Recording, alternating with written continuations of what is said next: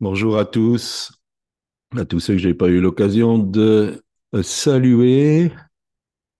Alors aujourd'hui, j'aimerais démarrer par cette introduction. L'idolâtrie, quelle qu'en soit la forme, comme par exemple l'égoïsme, et non l'adoration envers Dieu, caractérise nos relations interpersonnelles, et en particulier dans le travail d'équipe. Cet écho devient une simple falsification de la réalité voulue par Dieu, alors caractérisée par le mensonge et la souffrance. De plus, en saisissant que la notion du travail en équipe est un écho de l'image Dei, c'est-à-dire de la réalité trinitaire du Dieu qui nous a créés et que nous servons, nous comprenons alors que la pluralité qui caractérise le travail en équipe n'implique pas une inégalité ontologique entre les personnes impliquées, par différentes tâches, mais une égalité en nature entre les personnes, et inversement, une égalité ontologique entre les membres de l'équipe, n'impose pas une uniformité économique, mais au contraire une diversité complémentaire de tâches au sein d'un objectif commun. Enfin, au niveau épistémologique, puisque le travail en équipe est une application particulière et nécessaire du caractère personnel de chaque être humain, créé à l'image de Dieu, il s'ensuit que la Bible, la parole de Dieu, devient la norme pour dresser le cadre de ce qu'est un bon travail en équipe, autant dans sa dimension éthique que téléologique.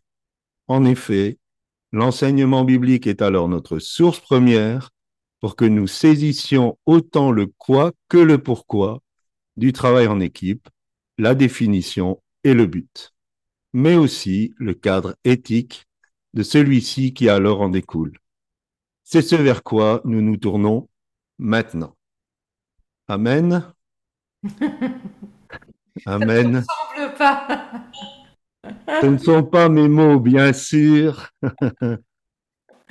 C'est tiré de la théologie d'un euh, d'un site qui s'appelle Le Bon Combat. Mais nous allons parler de ça. Je voulais vous faire une petite blague. Rassurez-vous, c'est pas ma façon de parler habituelle. Et je ne sais même pas si vous avez compris ce que je viens de dire. une chose est sûre, c'est qu'aujourd'hui, nous allons donner dix clés pour être un serviteur de Dieu qui réussit. Amen. Amen. Amen. Vous êtes avec moi? Amen. Amen. J'ai besoin de vous, j'ai besoin de vos réactions. Amen, amen. Amen. Alors, key one. Alors, tout le monde dit key one. Key one. Key one. Première clé, au cas où on aurait des anglophones, bon, je sais qu'il y en a qui sont habitués de la langue, au milieu de nous. On a bien sûr dans cette introduction parlé du travail d'équipe. Alors la première des choses, si nous voulons être un serviteur de Dieu qui réussit, c'est de saisir l'importance du travail en équipe. Et puisque nous avons dit que la Bible faisait référence dans ce genre, parce que finalement, euh, ce que nous pouvons observer dans le monde n'est que le reflet de ce que Dieu demande à son peuple. Et donc, on ne va pas tirer des principes de ce monde, même s'ils sont quasi identiques, parce que peut-être que la motivation n'est pas la même, mais nous allons tirer de la Bible ce que le Seigneur nous enseigne. D'abord, Matthieu 18, verset 19, je vais faire les lectures aujourd'hui. Je vous dis encore que si deux d'entre vous s'accordent sur la terre pour demander une chose quelconque, elle leur sera accordée par mon Père qui est dans les cieux. Amos, chapitre 3, verset 3. Deux hommes marchent-ils ensemble sans en être convenus? Je pense que l'important, la première des choses, c'est de comprendre l'importance du travail en équipe. Pourquoi? D'abord parce que le 1 est trop petit. La mathématique de Dieu, ce n'est pas de l'addition, c'est de la multiplication. Si nous lisons Deutéronome 32, 30, 1 poursuivra mille ennemis, 2 en poursuivront dix mille. C'est bien une mathématique de multiplication. Imaginons que ce serait 5, eh bien nous nous arriverions, pardon, à ce que 10 millions d'ennemis soient poursuivis. Peut-être une image qui va vous aider mieux. Vous prenez une corde, une bonne corde. Cette corde peut supporter de tracter une tonne. Si vous la tressez avec une autre, c'est pas que vous allez tirer deux tonnes, vous allez tirer dix tonnes. Si on revient au même calcul des cinq, et pourquoi je parle des cinq, bien sûr, vous savez, parce qu'on parle de la main de Dieu, les cinq vont tirer dix mille tonnes. Dix mille tonnes, ça correspond à un bateau qui fait plus ou moins 160 mètres de long. Donc, dans la mathématique de Dieu, le 1 est trop petit et le travail en équipe est exponentiel. Et Pasteur Corinne et moi-même, nous avons pu le vivre. Nous avons vécu des temps où on a exercé le ministère euh, séparé et des moments où on a exercé le ministère ensemble. Et l'action de Dieu, la présence de Dieu, la gloire de Dieu était beaucoup plus forte. Les disciples ont été envoyés deux par deux. Et ensuite, nous voyons qu'il y a eu des équipes apostoliques. Et euh, dans les équipes apostoliques, il y avait beaucoup de frères qui travaillaient ensemble. J'ose dire ici que sans travail d'équipe, il n'y a pas de travail fini. Pitou, je vous écoute. Deuxième clé. Bon, après la première clé, déjà, 60% de l'Assemblée s'est endormie. Pitou, réagissez. Deuxième clé. Peut-être l'amour. Ah non, pas l'amour. Est-ce que ce serait l'unité? On va y venir. On va y venir. Deuxième clé, l'objectif est supérieur. L'objectif est supérieur. 1 Corinthiens chapitre 3 verset 6, J'ai planté, Apollos a arrosé, mais Dieu a fait croître. L'objectif, c'est que Dieu fasse croître j'ai planté, un autre arrose. C'est pas ça le principal. C'est pas ça l'important. Et donc l'objectif est plus important que celui qui l'atteint. Si vous regardez, peut-être que je vais euh, réveiller un peu mes frères, si vous regardez une équipe de football, une bonne, oui, bon, Oh, ben, bien que maintenant il y a certaines sœurs qui aiment bien le football, si vous regardez une équipe de football, vous verrez qu'une bonne équipe euh, ne se, ne se caractérise pas par euh, une vedette qui marque tous les buts. En fait, une bonne équipe va faire que le danger peut venir de partout. Et donc l'important, ce n'est pas qui marque, mais que l'équipe marque. Bien sûr, dans une équipe de football, certains sont plus euh, disposés à le faire. Euh, on, nomme euh, la ligne de devant, c'est les attaquants, c'est parce que logiquement les attaquants sont plus doués pour marquer. Mais une bonne équipe peut créer le danger par derrière et même à partir de la première ligne qu'on appelle la défense. Et quelqu'un a dit, et j'aime beaucoup cette, euh, cette maxime, ne soyez pas le meilleur de l'équipe, mais soyez le meilleur pour l'équipe. Et donc, transposer dans, dans notre euh, leadership, l'important, c'est que Dieu puisse faire ce qu'il a à faire. Avec qui il va le faire, ce n'est pas la priorité. Et comme nous sommes dans un plan global où tout le monde travaille ensemble, nous travaillons tous pour que celui que Dieu a désigné puisse y arriver. Amen. Amen. C'est la deuxième clé. K3. Troisième clé. Et après, nous allons faire un petit tour et un peu un récapitulatif. Avoir le bon positionnement. Éphésiens 4, verset 16. Donc le corps tire son accroissement selon la force qui convient à chacune de ses parties et s'édifie lui-même dans la charité ou dans l'amour. 1 Corinthiens 12, verset 18. Maintenant Dieu a placé chacun des membres dans le corps comme il a voulu. Si on revient à notre équipe de football, vous pouvez même mettre le nom du club que vous supportez ou de l'équipe nationale que vous supportez. Chacun est placé dans le domaine de ses compétences. Chaque joueur est placé dans le domaine de ses compétences. Et quand un joueur est mal positionné, cela crée une brèche. Quand et chacun aussi dans une équipe se rend disponible pour alléger la tâche du porteur du ballon.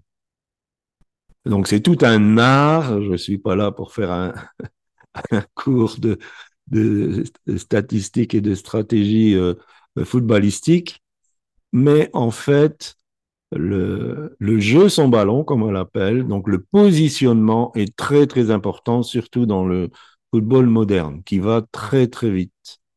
Et donc les joueurs sont habitués à se positionner en fonction de comment le jeu tourne. Et c'est important. Alors qu'est-ce que ça veut dire? Ça veut dire que si on n'est pas à la place où on devrait être, euh, on va créer une brèche.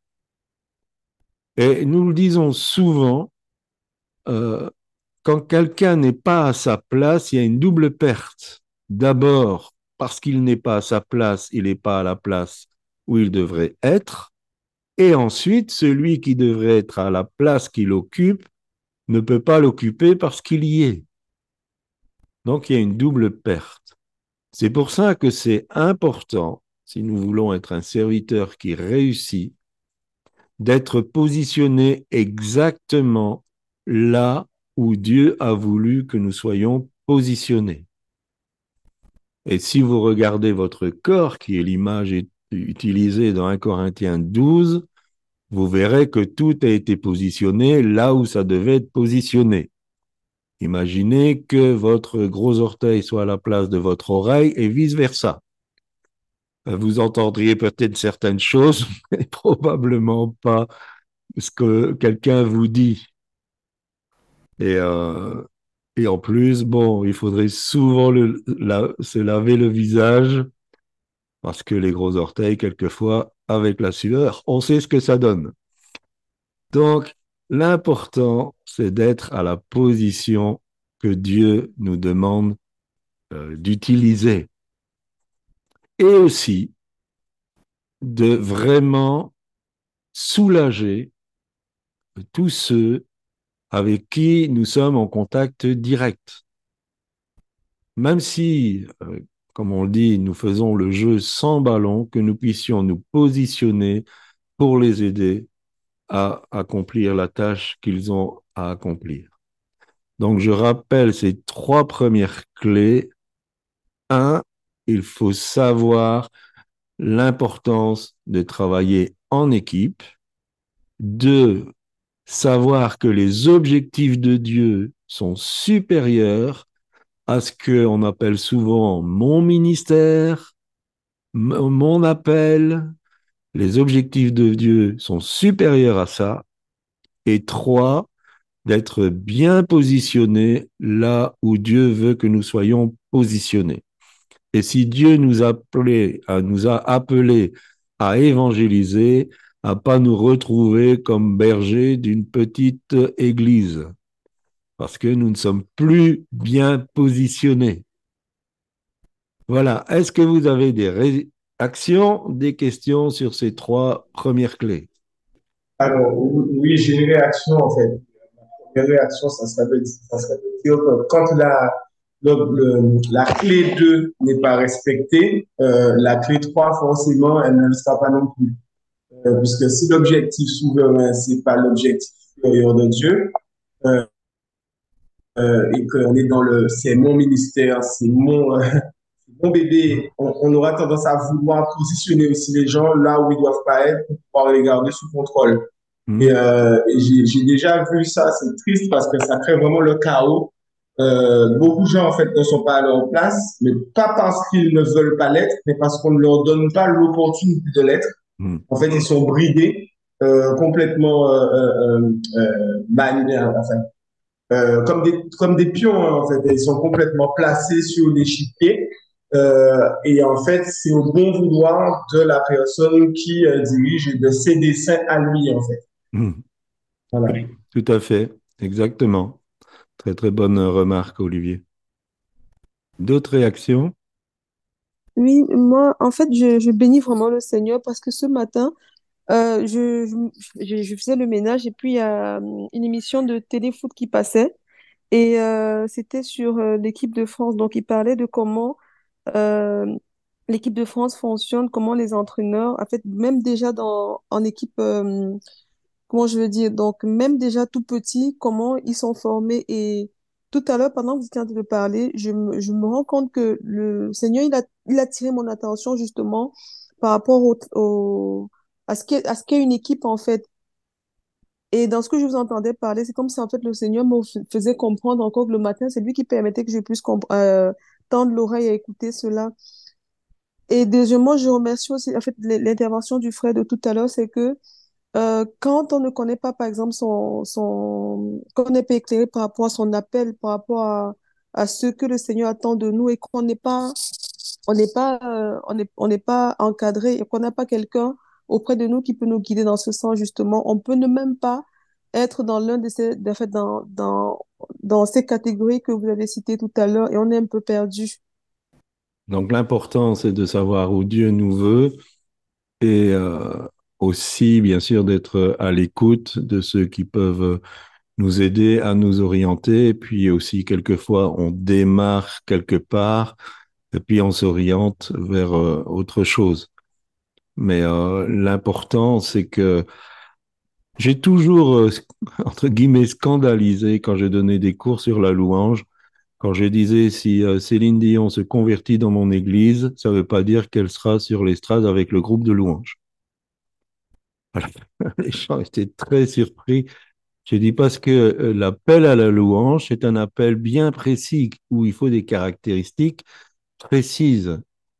L'appel à la louange, n'est pas une chorale. Un travail de chorale, c'est différent. L'appel à la louange, il faut l'onction, la compréhension de comment fonctionne le Saint-Esprit au travers des louanges du peuple de Dieu. Et, euh, et aussi, il y a tout l'aspect prophétique derrière euh, la louange. Euh, et donc, quelqu'un qui peut avoir une très belle voix pourra peut-être avoir un autre service au niveau du chant ou de la musique, mais ça ne veut pas dire d'office que sa compétence fait l'appel. Et donc, c'est important aussi de ne pas croire parce que j'ai certaines compétences. Euh, si je suis un beau parleur, ça ne veut pas dire que je peux prêcher le dimanche matin. Ça n'a rien à voir. Il faut, euh, euh, il faut vraiment avoir le package complet de dons spirituels, de, euh, de talent, mais aussi de cet appel et de cet aval et ce mandat de Dieu. D'autres réactions, sinon nous allons aller un peu plus loin. Vous pouvez vous exprimer aussi sur Telegram, hein, n'hésitez pas. On continue un peu. Qui fort, qui fort, Clé 4. Le principe de la chaîne. 1 Corinthiens 12, verset 22. Mais bien plus tôt, les membres du corps qui paraissent être les plus faibles sont à supporter, sont là et puis on ne sait pas trop quoi faire avec. Non, les membres les plus faibles sont nécessaires. Ah, ben mince, alors moi je croyais que dans une équipe, il fallait qu'une élite, les meilleurs des meilleurs. Eh bien non, les faibles sont nécessaires. 1 Corinthiens chapitre 1er verset 28. Et Dieu a choisi les choses viles du monde et celles qu'on méprise, celles qui ne sont point, pour réduire à néant celles qui sont. On vous considère comme quelqu'un de vil pour le monde, vous n'avez pas d'importance, vous êtes méprisé, on estime que vous valez rien, eh bien, vous êtes un bon ou une bonne candidate pour l'équipe du Seigneur. Amen. Amen. Et je peux en témoigner moi-même parce que franchement, personne n'aurait parié un copec sur moi, mais le Seigneur a voulu qu'il m'utilise pour euh, l'avancement de son royaume. Amen. Amen. Euh, pour ceux qui ne l'ont pas encore entendu, un jour j'étais en pastoral, donc avec tous des ponces de, du royaume de Dieu. Et en moi-même, j'ai dit, Seigneur, qu'est-ce que je fais ici? Et le Seigneur m'a donné un verset qu'on trouve dans les psaumes qui dit, il tire l'indigent du fumier pour le faire asseoir à table avec les notables de son peuple. Ok, j'ai dit Seigneur, si c'est toi, je suis au bon endroit, au bon moment. Si vous êtes méprisé, Dieu a une mission pour vous. J'aime euh, comment Dieu fait. David était le dernier des fils, il était méprisé, on ne voulait pas de lui, il n'avait même pas été invité à la fête. Et ce que nous aimons dire, c'est que Samuel va dire, eh bien, il n'y aura pas de fête tant que David le méprisé ne sera pas là. Et ce petit gars, un berger exceptionnel, Dieu l'avait vu et c'est lui qui est devenu le roi d'Israël. Pas les grands costauds avec des gros euh, muscles, mais euh, c'était David qui a été choisi. Et c'est arrivé comme ça plein, plein, plein de fois parce que ça honore Dieu. Dieu tire gloire de cela. Gédéon, il a dit, je suis le plus petit de ma famille. Et il a dit, tu es un vaillant héros. Donc ne vous faites pas une idée de ce que le monde dit, de ce que les autres disent, même peut-être de ce qu'on dit dans le corps de Christ. Faites-vous une idée de qui vous êtes avec ce que Dieu dit sur vous. Amen. Amen. La solidité d'une chaîne se compare à son maillon le plus faible. Vous pouvez avoir une chaîne très solide, s'il y a un maillon qui est faible, c'est là que la rupture va se faire. Et donc, dans toute communauté, logiquement, la vitesse d'avancement de la communauté va au pas du plus lent. Sinon, on perd les gens en route. Donc c'est important, si nous voulons être un serviteur de Dieu qui réussit, de rendre plus forts les faibles, de passer du temps pour rendre plus forts les faibles, d'intensifier l'entraînement et d'apprendre à marcher plus vite à ceux qui sont lents. Alors bien sûr, cela sous-entend l'idée que le faible et le lent veulent changer. Sinon, ils seront des poids morts et à un moment donné, il faudra s'en séparer. Parce que les poids morts, à un moment donné, ça enraye tout. Mais ça ne veut pas dire qu'ils ne sont pas nécessaires et qu'il faut en prendre soin. C'est important. L'équipe du Seigneur n'est pas composée d'élites. Il y en a peut-être quelques-uns, mais ce n'est pas une équipe composée que de l'élite. Et si nous voyons l'équipe du Seigneur Jésus, c'est douze. Je crois que souvent il a dû se gratter la tête. Il a dit Qu'est-ce que je vais faire avec ces gaillards? Avec un incrédule, un qui, euh, euh, qui l'a trahi, l'autre qui l'a vendu, qui piquait des sous dans la caisse. Et, euh, donc, le Mathieu qui était un collecteur d'impôts, quelqu'un qui avait une très mauvaise réputation. Et il a fait, avec tous ces gens, il a fait une équipe extraordinaire. Sauf, bien sûr, vous savez, Judas, euh, ce qui lui est arrivé. Ça, c'est la clé 4. La clé 5, key 5, elle est très, très, très, très, très, très, très importante. 1 Thessaloniciens 5, 11. C'est pourquoi exhortez-vous réciproquement édifiez-vous les uns les autres. Hébreux chapitre 3, verset 13. Mais exhortez-vous les uns les autres chaque jour, aussi longtemps qu'on peut dire aujourd'hui. Cinquième clé, il faut savoir encourager. Le mot exhorter vient du grec parakaleo, qui veut dire consoler, encourager, fortifier par la consolation, réconforter, exhorter, réconfort et encouragement. Édifier vient du grec oikodomeo, ça veut dire qu'on favorise à la croissance. Alors pourquoi on ne pratique pas l'encouragement dans le peuple de Dieu? Alors bien sûr, il y a plusieurs raisons à ça, mais au niveau surtout des serviteurs de Dieu, on ne veut pas favoriser la croissance. Parce que si on favorise la croissance, celui qui commence à grandir, il peut nous faire de l'ombre, pire, il peut devenir meilleur que nous, pire, il peut prendre notre place. C'est un mauvais, mauvais, mauvais raisonnement. Mauvais raisonnement. Nous sommes appelés à encourager. C'est pas euh, une option. Tous ces verbes sont à l'impératif. C'est des ordres. De la même euh, teneur que aimez-vous les uns les autres. D'ailleurs, on ne peut pas manifester l'amour si on ne sait pas encourager. Alors bien sûr, on va dire oui, mais si on encourage, il va s'enorgueillir, il va avoir la tête qui enfle ou les chevilles ou je ne sais quoi, il va nous prendre de haut. Ce sera sa réaction et c'est lui qui va devoir rendre compte devant Dieu.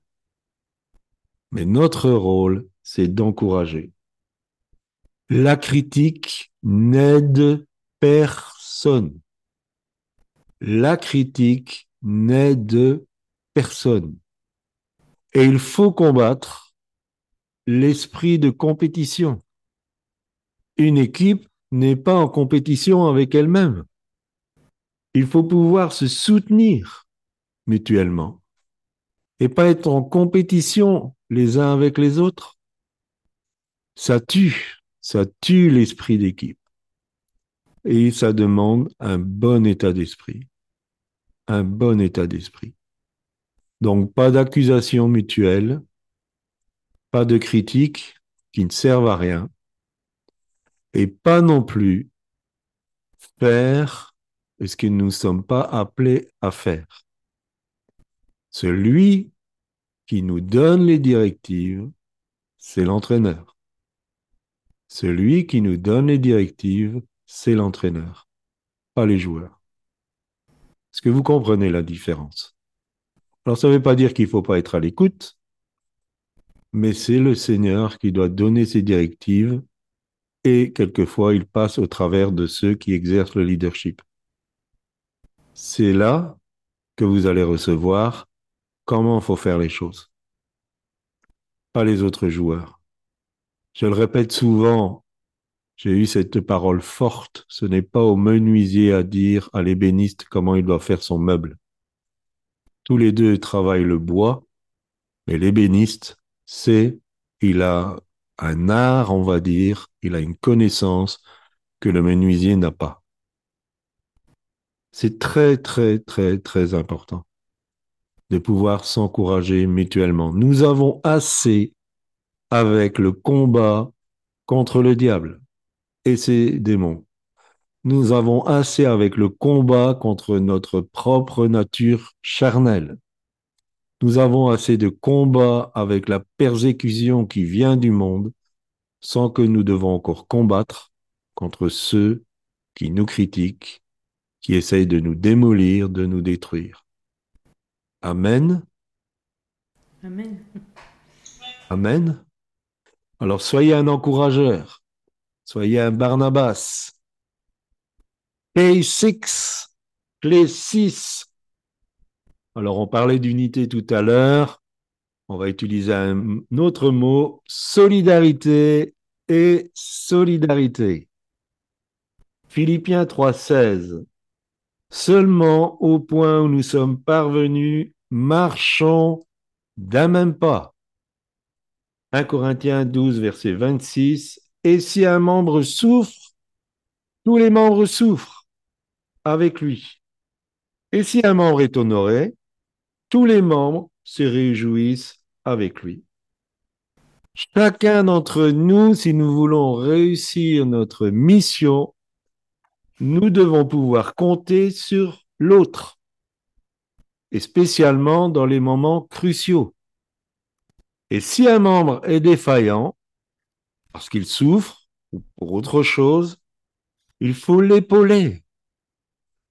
Quand euh, Paul utilise dans un Thessalonicien, je crois que c'est dans le chapitre 5, supportez-vous les uns les autres, il n'est pas en train de dire passer au-dessus, euh, supporter euh, le mauvais caractère de quelqu'un. Ça n'a rien à voir avec ça.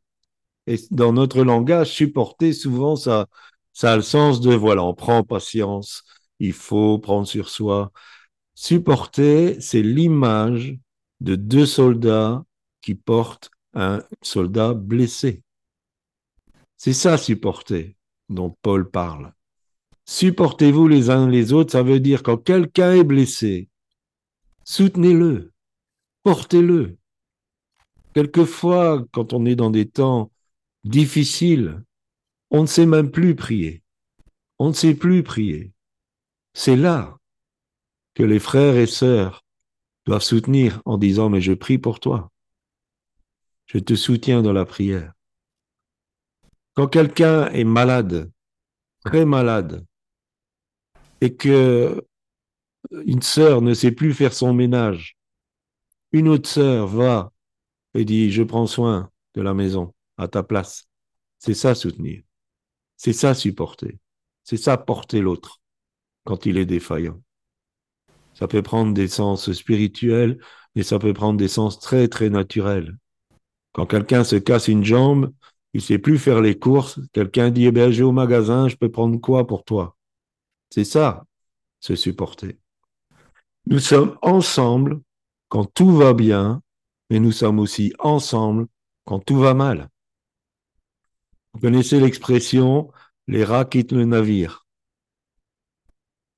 Et souvent, quand il commence à avoir des problèmes dans une équipe, eh bien, à ce moment-là, les rats, bon, c'est l'expression qui les appelle comme ça, ils se tirent. Mais dans le peuple de Dieu, on n'est pas comme ça. Quand ça va mal, on est là. On ne récolte pas que les succès, on récolte aussi les défaites. Il faut savoir gagner ensemble, mais il faut aussi savoir perdre ensemble. Alors vous allez dire, mais dans le peuple de Dieu, on perd jamais. Pas si sûr. Pas si sûr. Et si on revient à notre équipe de football, si vous avez l'opportunité, écoutez bien les commentaires de l'entraîneur après un match qu'il a perdu. Il ne va jamais fustiger un joueur personnel. Du moins si c'est un bon entraîneur. Il va dire oh, aujourd'hui nous n'étions pas euh, forts en défense. Il va pas dire le gardien il a rien fait, il était complètement nul aujourd'hui. D'ailleurs c'était son dernier match avec moi. Non, il va dire on n'était pas fort en défense. Il va dire euh, l'attaque n'est pas revenue soutenir la défense. Il ne va pas fustiger quelqu'un. Et c'est une bonne manière de démontrer que quand on perd, on perd ensemble. Si nous perdons quelque chose, c'est parce que l'équipe n'a pas bien fonctionné. Surtout dans le domaine spirituel. Nous sommes appelés à être des vainqueurs. Et si nous perdons quelque chose, c'est parce que nous n'avons pas bien fonctionné. Mais quelquefois, perdre, c'est une bonne chose. Parce que nous apprenons beaucoup plus de nos échecs et de nos erreurs que quand tout va bien. J'aime beaucoup ce verset de Jérémie qui dit Au jour du malheur, réfléchis. Réfléchis. Parce que l'Éternel a fait l'un et l'autre. Au jour du bonheur, sois heureux, mais au jour du malheur, réfléchis.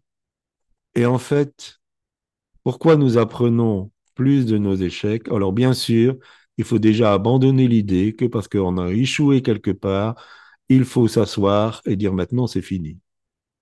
Non, non, non et non. Et peut-être que certains qui vont entendre ce message sont assis depuis des lustres et ne font plus rien. Parce qu'il y a eu un échec dans leur vie. Bon, je vais m'étendre un peu. Nous aimons beaucoup Pierre. Pierre, c'était un pêcheur de métier. On est d'accord? On parle de trois pêches qu'il a faites. La première, il n'avait rien pris. La deuxième, il a pris un poisson à la ligne, et encore parce que Jésus l'a envoyé, il a dit dans ce poisson, il y aura de quoi euh, payer notre taxe. Et la troisième, il n'a rien pris. Pierre était celui qui est sorti de la barque pour marcher sur l'eau. Il a échoué. Il s'enfonçait, le Seigneur Jésus, il a dû le sauver. Il a eu beaucoup d'échecs, Pierre. Jusqu'à quand euh, il disait, je vais mourir avec toi et qu'il l'a renié. Est-ce qu'il est resté dans cet échec? Est-ce qu'on n'entend plus parler de Pierre? Non. Est-ce que Dieu l'a jeté pour ça? Non. Il a été criblé comme ses amis. Mais après, qu'est-ce qu'il est devenu? Donc peut-être vous avez vécu un échec, mais ça ne veut pas dire que c'est fini pour vous. Et nous croyons Notre message, c'est Ézéchiel 37. C'était quoi Ézéchiel 37 C'était des eaux desséchées. C'était une vallée d'ossements. Combien d'enfants de Dieu sont devenus des eaux desséchées? Mais c'est pas fini. Dieu n'a pas fini avec toi. J'espère que tu dis Amen là où tu es. Dieu n'a pas fini avec toi. Amen, Amen. Il va te restaurer. Mais pour ça, il faut arrêter de te lamenter. Il faut arrêter. Il faut dire Seigneur, ok, je me suis pris euh, une porte, mais je me relève. Et merci parce que tu vas me restaurer. Quand on gagne aussi, il faut prendre en compte ceux de l'ombre. Vous savez, dans chaque victoire, il y a des personnes qu'on voit, il y a des personnes qu'on ne voit pas. Il y a des personnes qui intercèdent, il y a des personnes qui préparent les salles, il y a des personnes qui euh, distribuent les flyers, il y a des personnes qui sont dans l'ombre, qui ne sont pas sur l'estrade, mais ils ont tout autant d'importance pour que l'équipe gagne.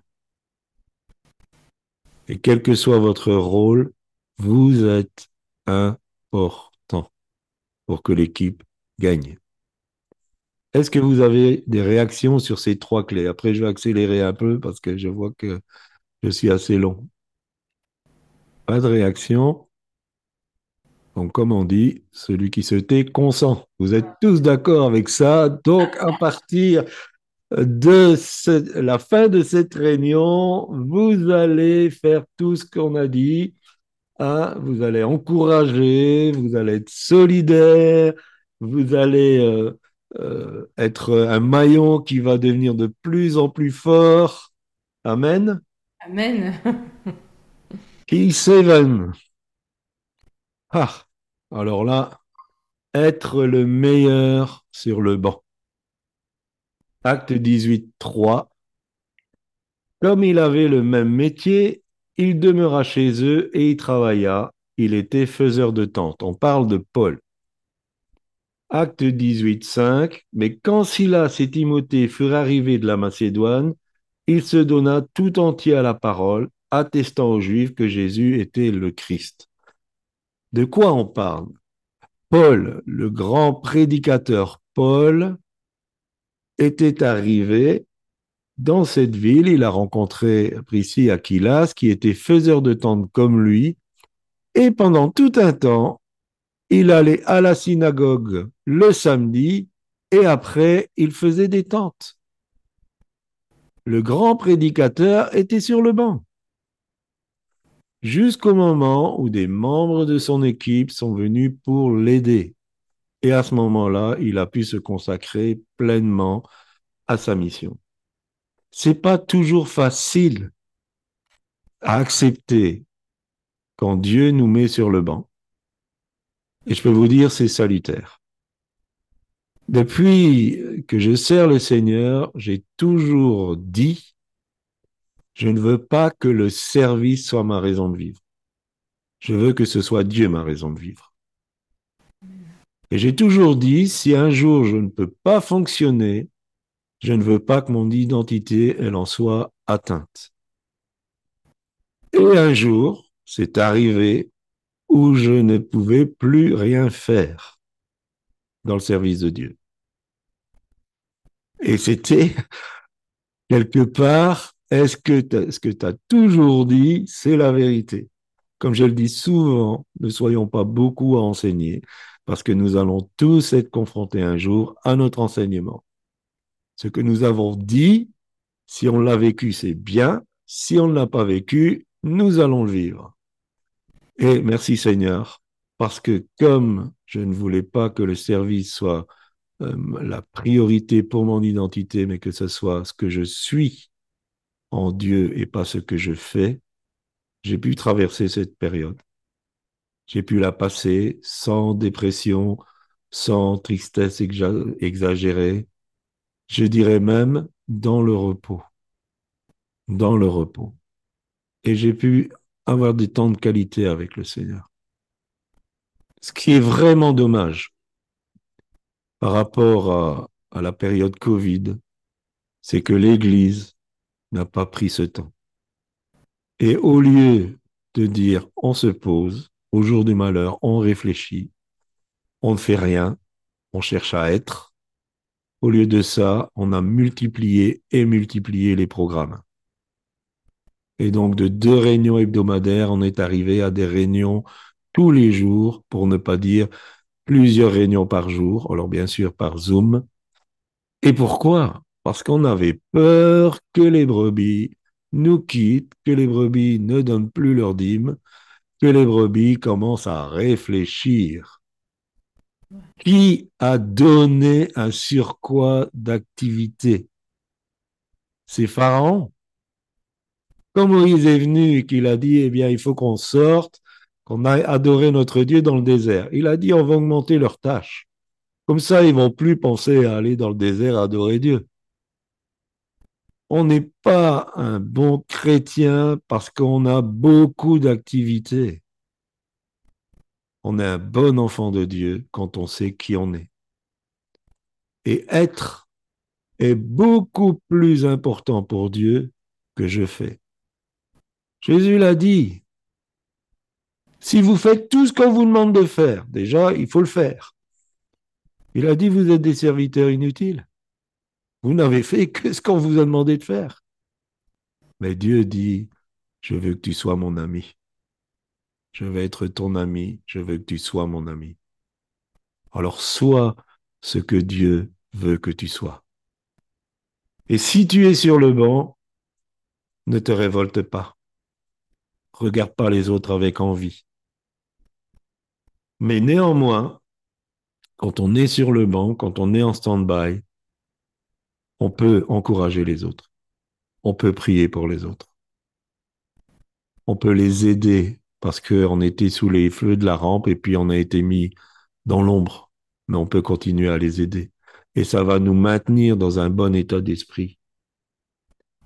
Et aussi être prêt au jour où, c'est un texte que Pasteur Corinne aime beaucoup, où Dieu dit, sors de ta cachette. Quand il va rencontrer Élie, il va dire, qu'est-ce que tu fais ici, Élie?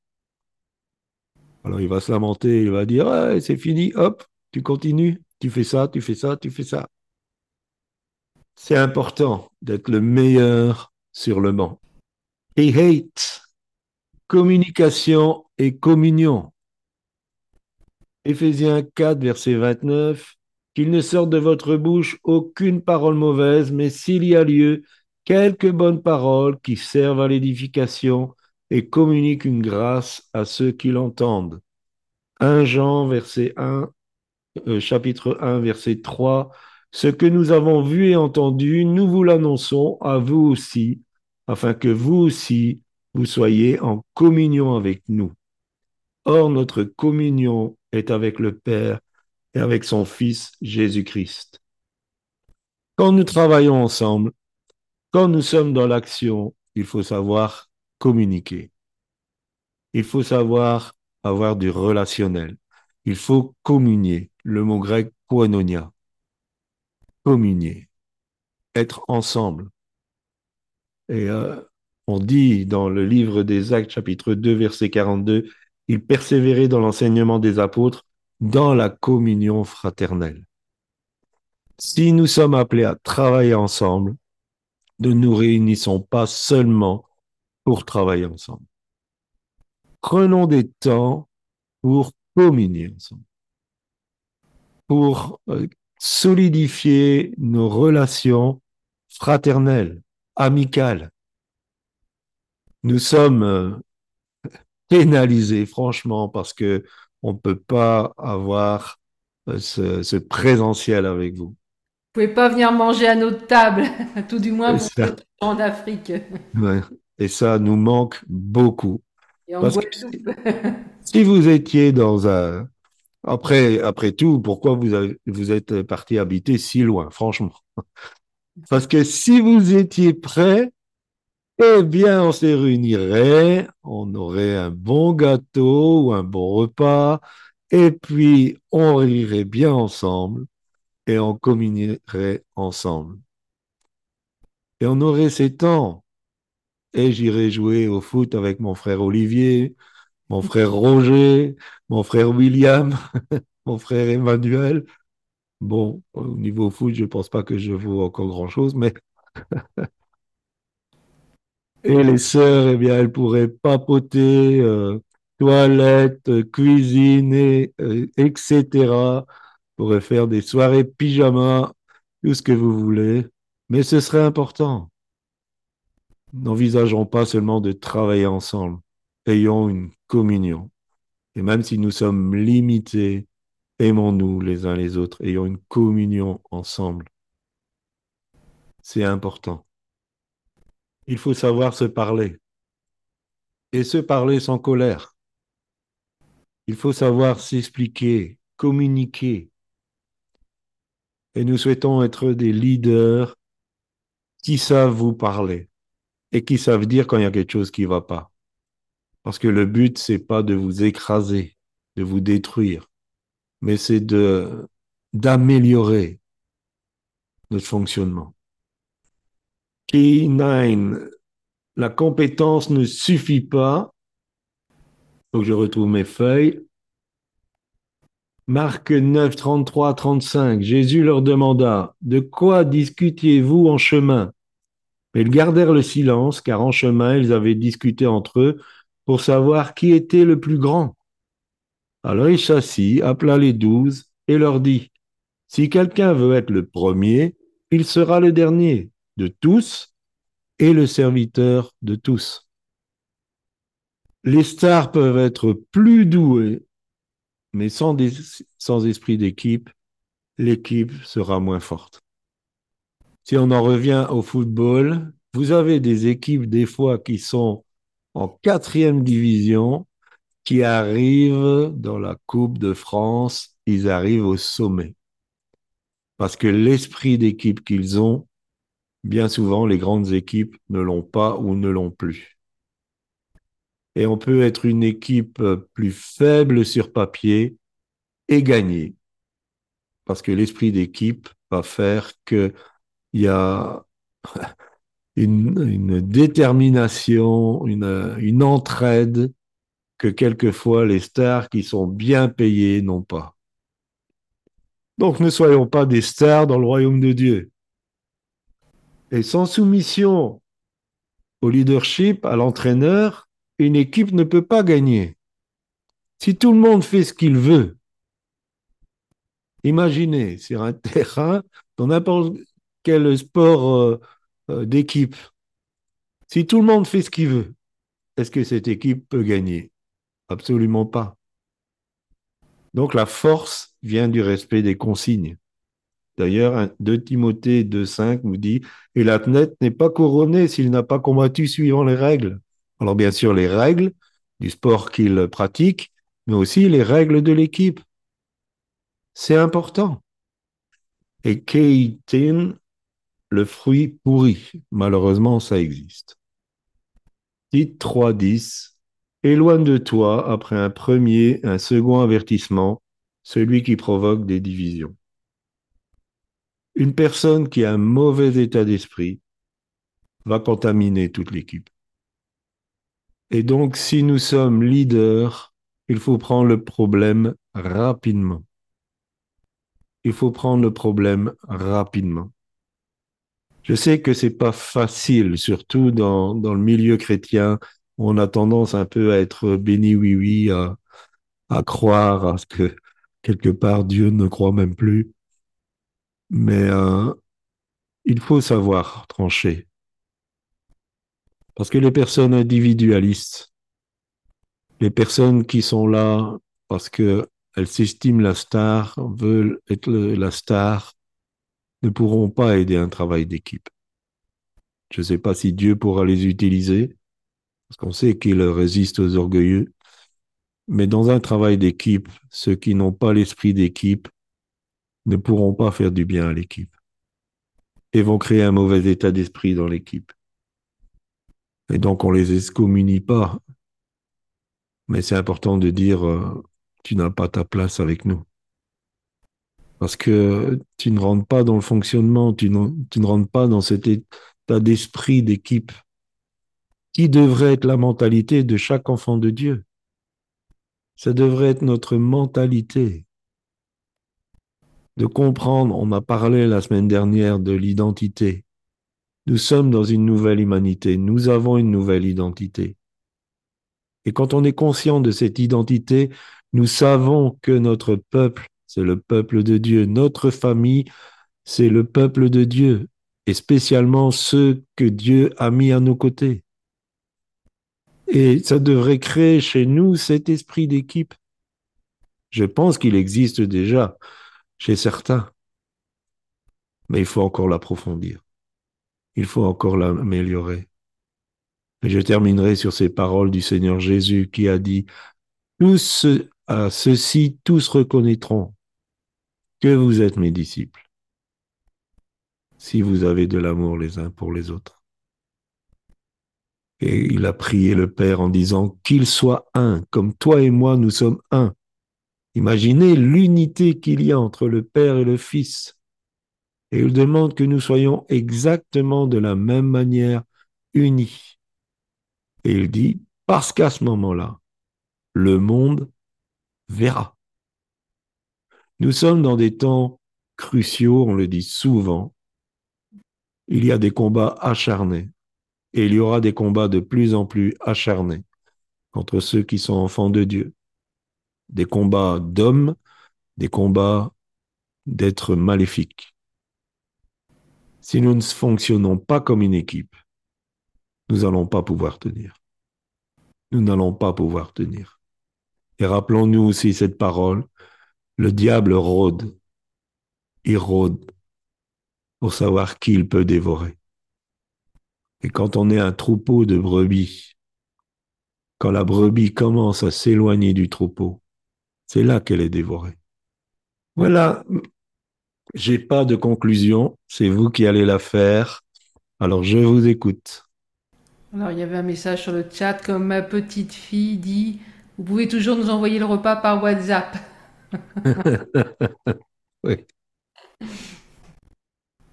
Vous n'êtes pas bavard. Non, pas très, très réactif. Je suis là. Ok. Oui, en, en fait, j'ai, euh, il y a le, le 7, le point 7 qui a attiré mon attention. Quand vous avez dit accepter d'être sur le banc et on n'est pas un bon chrétien parce qu'on a beaucoup d'activités. Donc, du coup, j'ai eu l'éclairage par rapport à, euh, l'église de Philadelphie Mhm. où le Seigneur dit que parce que tu as peu de puissance, mais que tu as gardé mon nom. Donc là, j'ai j'ai été en fait ça m'a ça m'a rappelé le passage de cette église là où j'ai compris aussi que ce qui compte c'est vraiment être un, un enfant du Seigneur et et être près de son cœur. Donc ça vraiment ça m'a ça m'a fait ça ça m'a hum, particulièrement touchée. Merci. Boris voulait intervenir. Oui, oui, je voulais intervenir parce que comme la langue française est élastique, chacun peut tirer de son côté. Surtout le point 7, meilleur sur le banc. On sait que parfois, au niveau de l'Église, il y a ce qu'on appelle la discipline. On envoie les gens au banc, au Shabbat. Bah, au Cameroun, on dit Shabbat un peu, l'argot Mm. d'ici. On envoie les gens au fond de la salle, c'est sur le banc là-bas. Est-ce que c'est dans ce sens-là qu'on peut aussi inclure ce- être meilleur sur le banc? Alors, oui, il y aurait beaucoup à dire sur, euh, sur l'exercice de, de la discipline. Euh, donc, je pense que la mise en discipline ne doit pas être une humiliation. Parce que si on se réfère à Matthieu 18 et un peu la procédure que Jésus nous a donnée, euh, il a dit, s'il t'écoute, tu as sauvé ton frère. Donc, je pense que euh, quand on doit exercer la discipline, et c'est nécessaire, le but, c'est toujours le salut du contrevenant. Et pour que ce salut soit effectif, l'important, c'est que la mise en discipline ne soit pas humiliante. Donc, je dirais envoyer quelqu'un au fond de la salle, euh, je pense que c'est pas une bonne chose. Enfin, je sais pas si c'est une image ou bien si c'est utilisé comme ça. Non, non, c'est utilisé, c'est utilisé. D'accord. Donc, je, je pense plutôt que euh, il faut, euh, par exemple, si c'est quelqu'un qui était sur l'estrade et puis il doit être mis en discipline, on l'autorise plus à être sur euh, l'estrade, mais bon, on ne dit pas tu dois aller te mettre dans le coin. Ça, c'est pas, je pense, une, bonne chose. Tout dépend aussi de, quelle mise en discipline on, parle, parce que quelquefois, il faut donner certaines explications à, la communauté. Et quelquefois, des mises en discipline nécessitent que non seulement les personnes ne sont pas dans le fond de la salle, mais aussi qu'on les transporte dans une autre communauté pour qu'ils se refassent une, une santé. Alors bien sûr, tout ça aussi est fonction de la réaction du contrevenant, de comment il accepte la discipline. Donc je pense que chaque cas est, euh, est défini, mais euh, en tout cas, dans, dans ce que je voulais partager, quand quelqu'un est mis sur le banc, du moins, en tout cas, si on en revient à une équipe euh, de sport collectif, euh, s'il a un bon état d'esprit d'équipe, il va pas le vivre comme une sanction. Il va le vivre comme un passage nécessaire parce que quelqu'un de plus frais, de plus en forme, de, mieux positionné par rapport à la, stratégie euh, du match, euh, et c'est nécessaire, ce changement est nécessaire. Donc, euh, s'il a un bon état d'esprit, effectivement, bien souvent, quand euh, c'est une star et il n'aime pas beaucoup quand il doit sortir du terrain. Mais et je pense dans l'Église aussi, quelquefois, c'est nécessaire de mettre quelqu'un sur le banc parce qu'on sent un potentiel qui commence à grandir et que pendant un temps, ce potentiel-là doit prendre la place de celui qui était là pour pouvoir arriver à maturité. Mais c'est pas une sanction, c'est euh, une mise euh, au repos, on va dire, mais c'est pas une sanction. Donc le, le fait de mettre les gens sur le banc, ça peut être une mise en discipline, mais bien souvent, euh, ceux qui ont reçu un carton rouge, ils, sont mis dans le vestiaire, ils sont pas sur le banc. Et mais disons que l'autre, c'est euh, c'est pour un temps, pour euh, des raisons bien précises. Boris? Oui, euh, je, je, je vais dire comment moi j'ai un peu compris le, quand vous avez étudié l'expression être meilleur sur le banc. Dès que j'ai entendu ça, je me disais, euh, il y a souvent une expression dit, euh, les gens veulent servir Dieu, mais les gens ne veulent pas s'asseoir. Donc moi, quand j'ai vu banc, je me suis dit banc d'école. Moi, c'est comme ça que j'ai compris banc Oui, d'école. Et il faut être meilleur dans la phase d'apprentissage. Donc moi, j'ai compris qu'il faut, il faut pas vite s'élever pour faire des choses. Il faut aussi accepter d'apprendre. Et parfois, les gens ne veulent pas apprendre. Donc parfois, les gens, quelqu'un a un don, immédiatement, il va commencer à prophétiser. Sans se dire, bon, est-ce qu'il y a quelqu'un qui peut me... Il aller, il dit, ça va, pas, ouais. Je dis, bon, euh, je pensais que c'était dans ce style, mais le développement a pris, bon, si, c'est c'est pas si je me suis égaré, ou j'ai mal compris, ou, Non, non, mais c'est euh, c'est bien. Effectivement, euh, sur le banc, on peut avoir des, des personnes qui sont trop pressées. Euh, Moïse était un des leaders les plus exceptionnels que la terre ait porté, et il a eu 40 ans de banc. Donc, parce que au début, comment il jouait, ça n'allait pas du tout. Donc, il a eu 40 ans de banc dans le désert, mais ça lui a servi aussi par après. Donc, ça, ça peut être ça aussi. Quelque part, je dirais, inévitablement, quand on est appelé par Dieu pour un service bien particulier, il va nous mettre un temps sur le banc. C'est inévitable parce que s'il nous laisse faire tout, de suite comme ça, eh bien, on va plus chercher Dieu, on va être dans ce qu'on fait, puis point barre. Alors que il va nous mettre sur le, sur le banc pendant un temps pour euh, déjà nous apprendre certaines choses et puis euh, pour qu'on passe du temps avec lui. Je pense que c'est indispensable ces temps euh, où à un moment donné on est euh, mis à part comme ça, euh, mis de côté sur le banc, quoi. Ouais. Annick? Oui, en fait, excusez-moi, je me décale parce que, en fait, je voulais savoir si le, si le temps aussi, le être mis sur le banc, c'est le temps aussi de l'apprentissage que le Seigneur, je pense que le pasteur Cohen vient de le dire, où on doit avoir beaucoup d'humilité pour attendre vraiment que la formation avant de commen- commencer le service du Seigneur. Et par rapport à ça, je me souviens qu'il y a quelques années, j'ai fait un songe où j'entendais le nom de quelqu'un qui s'appelait Rabbi Akiva. Et quand j'ai fait des recherches, justement, le Seigneur m'a fait comprendre que c'était un, un, un rabbin. En fait, il avait épousé une femme juive, mais il n'était pas juif d'origine. Et il a commencé à recevoir les enseignements de, euh, du judaïsme. Donc, pendant tout le temps, le, tout le temps de sa formation, pendant 15 ans à peu près, il parlait pas. Donc, il était assis, il écoutait. Mais le jour où il a pris la parole, le rabbin qui enseignait, justement, lui a laissé la place, estimant qu'il avait les compétences, les qualités pour pouvoir le remplacer. Or, dans la synagogue, il n'avait jamais ouvert la bouche, il était juste assis pour apprendre. Mhm. Et après 15 ans, la première fois qu'il a pris la parole, le rabbin a reconnu qu'il était, qu'il avait les compétences nécessaires pour euh, le, le remplacer. Donc, je me dis, ça, ça demande certainement une, une posture d'humilité, attendre le temps du Seigneur et, et qu'il nous donne, qu'il nous dise que c'est, c'est le moment, quoi. C'est ce que j'ai pu comprendre.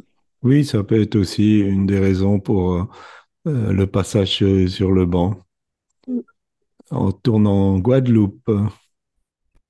Alors, oui, moi je pense aussi, euh, à l'instar du match de foot, hein, euh, on observe que quand les joueurs sont sur le banc, en fait, on les voit, ils sont, ils sont pas en colère, enfin, certains oui, mais bon, ça caractère, mais on les voit surtout en train de scruter le jeu, en fait, et en train de regarder, en train d'observer, ils sont très attentifs, et c'est vrai que ça nous donne des leçons aussi, parce que le fait d'être en, euh, retrait, parfois ça permet d'avoir une autre vision, une autre perspective. Quand on est dans l'action tout le temps, on peut passer à côté de certaines choses euh, qui peuvent être évidentes, mais comme on est occupé, euh, on s'en rend pas forcément compte. Et le fait d'être un peu mis à l'écart, euh, ça permet de reconsidérer les choses, de voir les choses sous un angle différent, et euh, je pense que ça peut être euh, vraiment salvateur. Oui, Effectivement. tout à fait, tout à fait. Et disons que souvent, euh, je soulève un peu ça. Certains se sentent appelés au ministère, ils, ils lâchent tout, ils veulent être à plein temps tout de suite. Et euh, finalement, ils perdent complètement le sens des réalités. Euh, les personnes euh, auxquelles euh, qui lui sont confiées, il ne les comprend plus parce qu'il n'est plus du tout confronté à ces réalités du, du terrain. Et c'est pas spécialement une, une bonne chose. Je pense que même dans le service, il faut toujours être euh, au coude à coude avec euh, le temps que nous vivons, ce que les, les gens que nous connaissons traversent. Et c'est, important pour une bonne compréhension. Euh, personnellement, euh, quand je me suis converti, j'ai très vite fonctionné au niveau de l'évangélisation et je voulais euh, tout plaquer pour pouvoir me consacrer à plein temps. Et le Seigneur l'a pas permis. Et je suis, merci Seigneur, parce que j'aurais fait des grosses bêtises. Et le Seigneur m'a dit, tu sais, tu veux être à plein temps? Oui, ben, tu à plein temps. À ton travail, tu as un plein temps pour moi.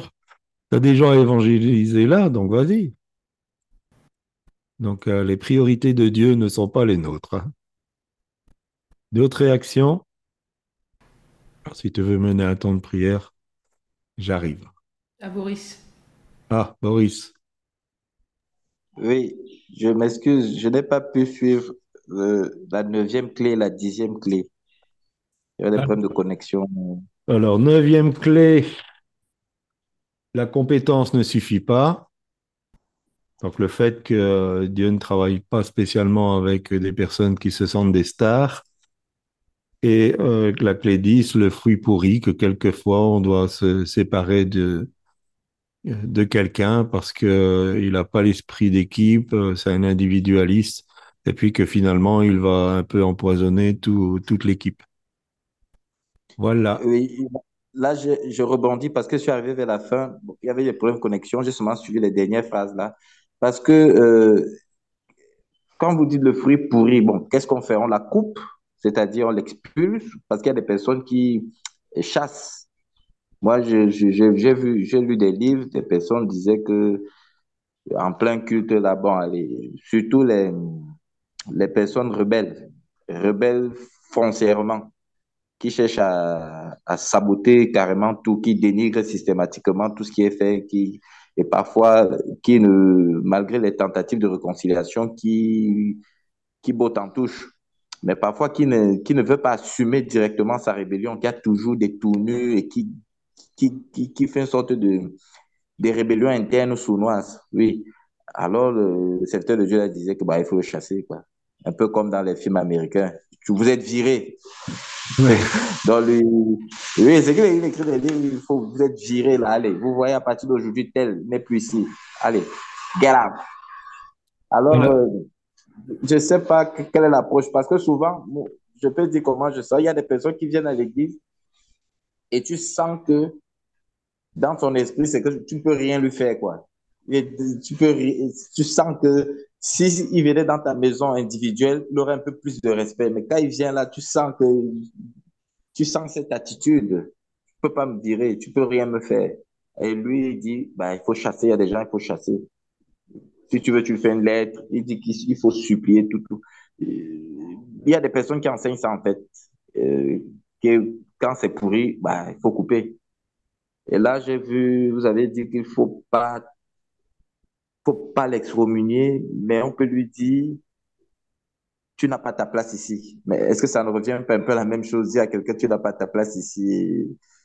Je sais pas. c'est- Alors, il y a plusieurs cas de figure. D'abord, euh, si on revient à Matthieu 18, c'est très important. Si on a quelqu'un euh, qui n'est pas d'accord, mais qui fait pas de remous, on le laisse dans son désaccord, tout en se disant, normalement, quand quelqu'un rejoint une communauté, il doit se soumettre aux principes de vie de cette communauté. Sinon, ça remet en cause toute la communauté. Après, si c'est quelqu'un qui fait de remous, on le prend à part, on explique les choses. S'il veut pas écouter, on prend un et deux témoins. S'il veut toujours pas écouter, on l'explique à l'église, à l'équipe, euh, selon les cas. S'il veut toujours pas écouter, on les communie, enfin, c'est-à-dire qu'on s'en sépare. Après, euh, le verset que j'avais pris, c'était titre 3, verset 10, la procédure est raccourcie. Premier avertissement. Deuxième avertissement, quelqu'un qui provoque des divisions. Quelqu'un qui provoque des divisions est animé par un mauvais esprit. Et donc, son but, c'est de détruire la communauté. Donc, euh, je pense que notre priorité, c'est la sécurité de la communauté, pas d'un individu. Donc, bien sûr, selon les cas, selon chaque personne, on voit comment procéder, mais c'est important. Si une personne est mauvaise, qu'elle a un mauvais état d'esprit, qu'elle critique toujours, qu'elle se rebelle, qu'elle pousse les autres à la rébellion, il faut s'en séparer et sans remords ni, euh, euh, comment je dirais, euh, sans... ah, je ne viens pas sur le terme. Culpabilité pas, vraiment culpabilité, comment on dit, je ne sais plus. Enfin bref, voilà, sans se sentir coupable, c'est ce qu'on est appelé à faire. Et c'est ce qui demande du courage, mais il faut prendre ce, ce courage. On prend souvent l'exemple de David. Quand, donc il y a eu un des fils de David qui a violé une de ses demi-sœurs, qui était la sœur de Absalom. Et quand Absalom a tué euh, Amnon, il est dit que David était fâché, mais il n'a rien fait. Et quand on laisse ce genre de situation, bon ici c'était un peu extrême, mais euh, courir, où on n'intervient pas, après ça pourrit tout euh, l'ensemble. Et on voit, on utilise ça aussi au niveau du pardon. Quand Absalom est revenu, il a fomenté un coup d'État. Et finalement, David a été chassé du trône. Donc, euh, ce genre de personnes, non seulement on ne saura rien en faire, mais en plus, ce sont de grands dangers. Et il y a des agents du diable qui fréquentent les communautés, effectivement, avec l'idée, de toute façon, ils n'oseront pas, me faire, parce que les chrétiens, c'est béni, oui, oui, ça dit toujours oui, amen. Non, non, en tant que leader, quand quelqu'un est pourri, euh, c'est le mot qui a été utilisé, il faut s'en séparer. Voilà, j'espère avoir répondu à la question, Boris. Mais chaque cas est à étudier. Mais vous verrez tout ça dans la formation, dans le travail en équipe, et si vous allez jusque-là, jusqu'au leadership. C'est pareil, on a, on a eu des personnes, euh, elles, rentrent dans un fonctionnement euh, de Z37, que ce soit elles ou euh, d'autres choses, et elles veulent tout de suite imposer les choses, comment ça doit se passer. On a eu une personne, elle est venue, et puis tous les jours, elle nous envoyait des sujets de prière pour le monde. Alors, on lui a dit, mais c'est pas nécessaire. nous, on a notre mandat, on sait pourquoi on doit prier. Maintenant, si c'est votre mandat, si vous avez eu euh, l'autorité pour le faire, allez-y. Eh ben, elle est partie. Il y a des gens, ils viennent dans, dans un coffee time, ils viennent une fois et disent Ah, mais il faudrait prier pour les gens, il faudrait prier pour euh, le monde, pour ce qui se passe en Israël, pour ceci. Le coffee la vision qu'on a reçue, elle est claire, elle est précise. On lit un chapitre, on prie sur ce chapitre, on se nourrit de la parole, on fait des proclamations prophétiques. C'est ce que Dieu nous a demandé de faire. Il nous a pas demandé de prier pour le monde. Il nous a pas demandé pour prier pour ce qui se passe en Israël même si on le porte et que dans d'autres moments on prie. Mais il y a des personnes, euh, et le gros problème souvent d'une nouvelle œuvre, je parle un peu d'expérience, que ce que j'ai pu observer, quand on ouvre une, nouvelle œuvre, euh, on va récolter ce que nous on appelle les papillons, c'est-à-dire toutes les personnes qui ont déjà fait cinq ou six assemblées, ils n'ont jamais trouvé chaussures à leurs pieds. Et donc, vous ouvrez quelque chose de nouveau, ils arrivent. Et toutes ces personnes ont une façon de voir comment la communauté devrait fonctionner.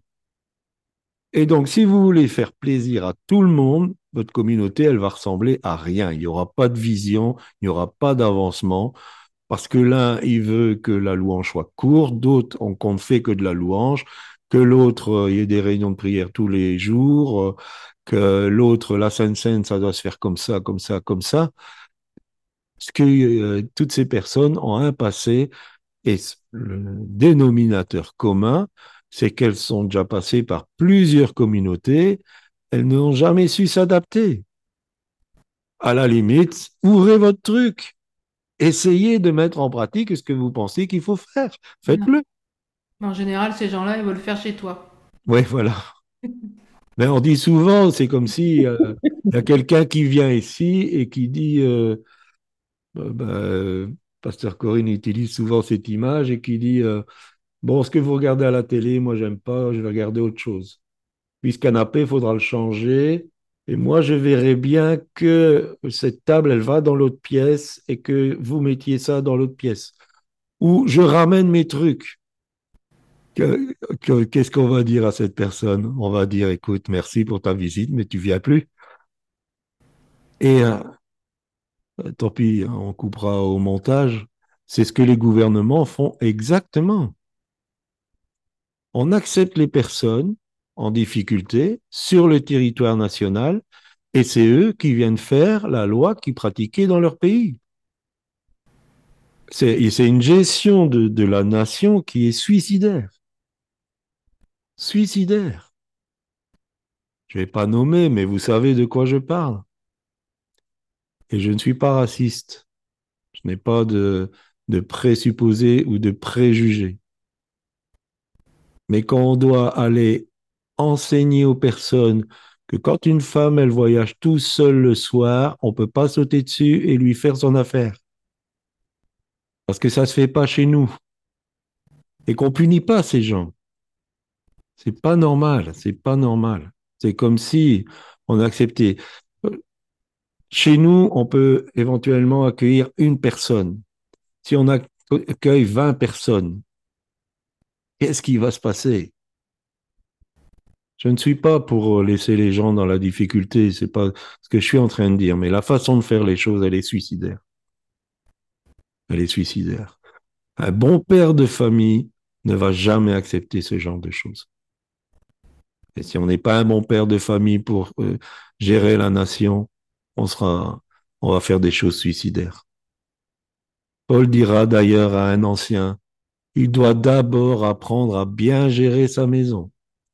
Parce que comment il pourrait gérer l'église s'il sait même pas gérer bien comme il faut sa maison?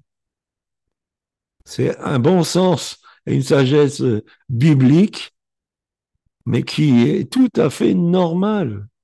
Notre intelligence, elle n'est pas heurtée par ça.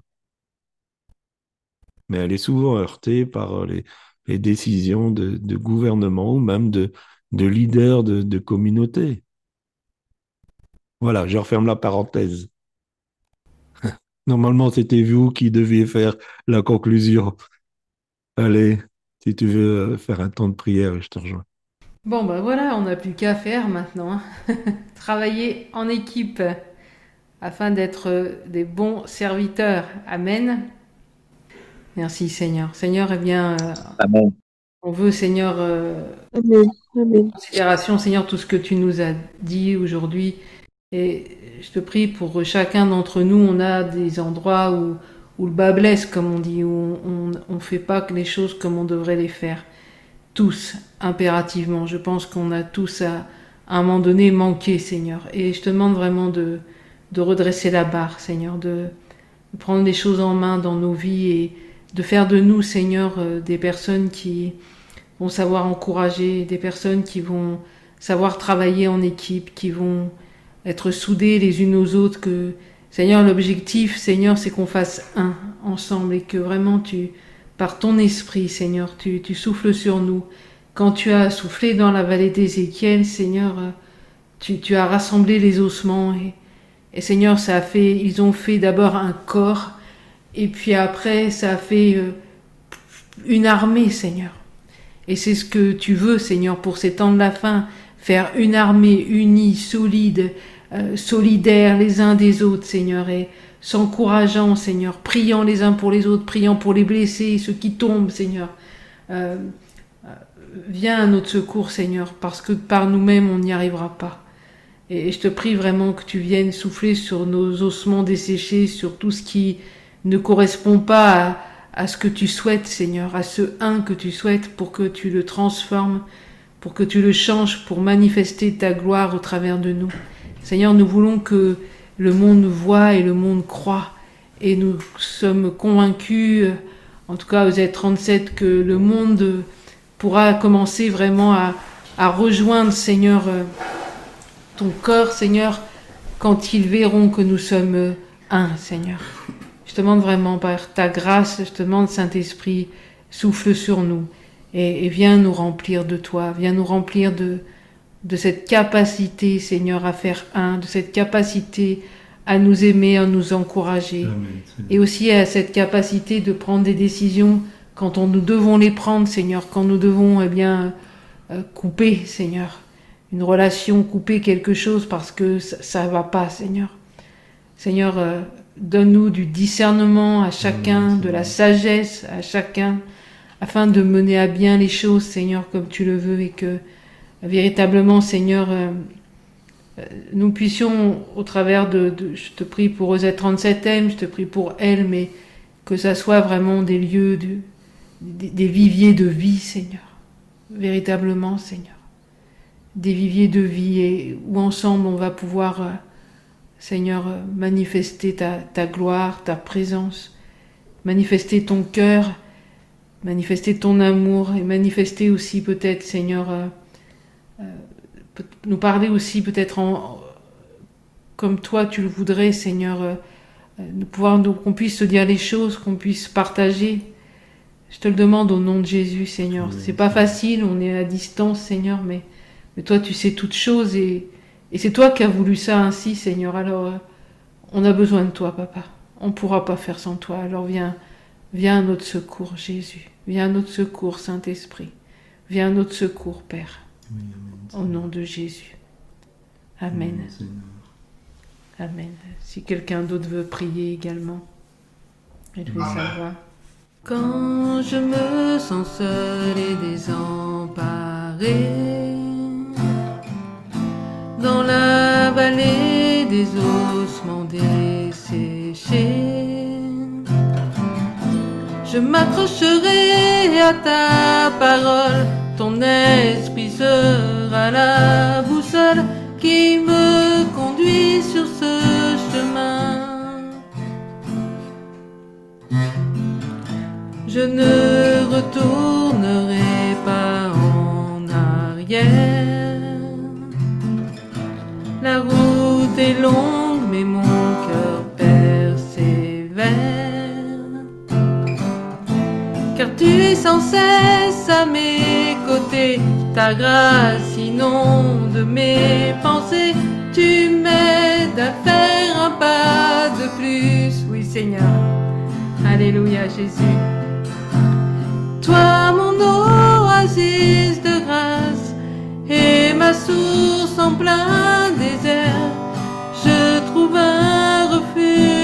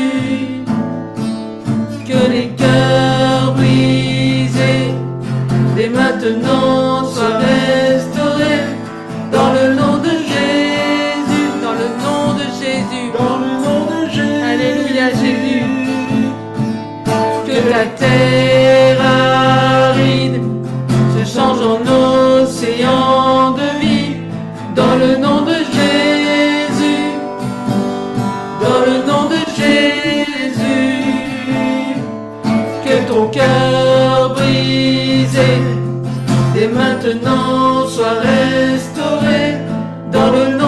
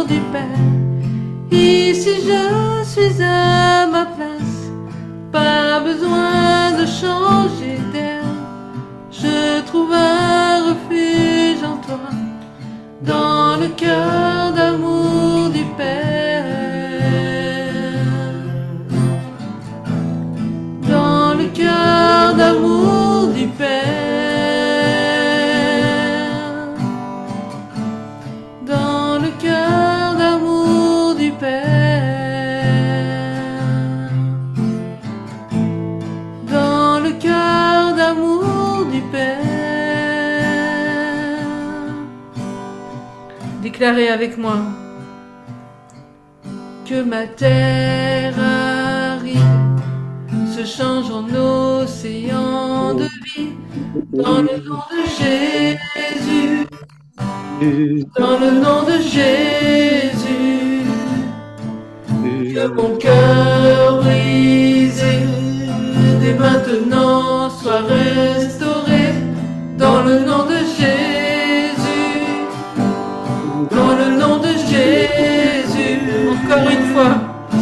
la terre aride. Se change en océan de vie dans le nom de